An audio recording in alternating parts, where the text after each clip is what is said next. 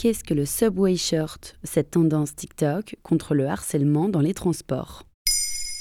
Merci d'avoir posé la question. C'est le retour des beaux jours et avec eux de la chaleur. Mais pour les femmes, difficile de se sentir bien en vêtements d'été dans les transports bondés des grandes villes. En 2016, la Fédération nationale des usagers des transports publics publiait une étude aux résultats effrayants. 87% des femmes ont déjà fait l'expérience de harcèlement sexiste dans les transports en commun.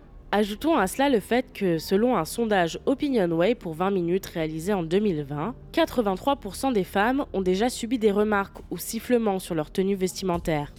Aux États-Unis, pour montrer à quel point ce harcèlement perturbe leur vie quotidienne, des femmes montrent sur TikTok leur vraie tenue, puis la tenue qu'elles porteront dans les transports. Un t-shirt ou une chemise large sur leur jupe ou robe, qu'elles dénomment Subway Shirt, t-shirt ou chemise du métro. Depuis quand ce terme existe-t-il? Difficile de le dater il commence seulement à entrer dans le langage courant, mais la pratique, elle, est beaucoup plus ancienne.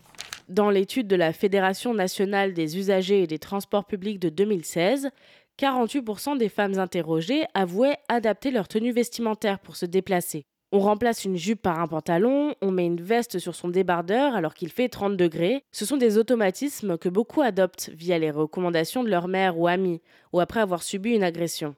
Le hashtag viral Subway Shirt, lui, vient de New York. Sur TikTok, on voit de nombreuses femmes de cette ville ironiser sur le retour de la saison des Subway Shirts. J'ai vite compris que je pouvais me promener et faire ce que je voulais tant que j'étais couverte. Explique Ajana Grove au Guardian. Cette jeune New-Yorkaise de 19 ans a toujours un grand t-shirt dans son sac à main. Mais ça marche vraiment? Difficile à dire. Beaucoup de femmes diront le contraire, car en vérité, la tenue importe peu dans le cadre du harcèlement sexiste dans la rue, dans les transports et même au travail. Anna Yovin, journaliste chez Mashable, fait un constat dans son article sur la tendance du subway shirt. Il est compréhensible que les femmes veuillent se protéger des regards indiscrets, des sifflements ou pire encore. Cependant, l'idée selon laquelle le port d'un haut large arrêtera le harcèlement perpétue des mythes que les vêtements sont responsables du harcèlement sexuel ou des agressions, et que les victimes sont responsables de ce qui leur arrive. Quant à l'influenceuse américaine Fiona Eileen, qui a participé à la popularisation du terme,